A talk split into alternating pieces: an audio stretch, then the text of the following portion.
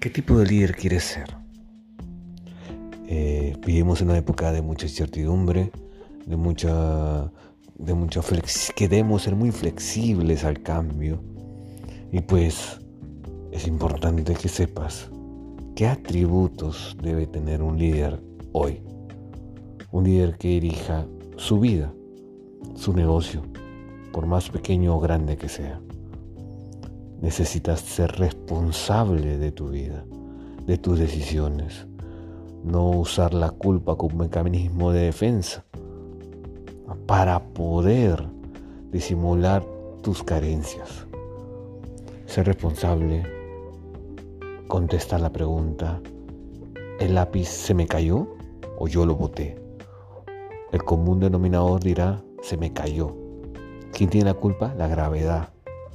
Pues no es así. Tú lo soltaste. Tuviste la voluntad de ya no agarrar algo.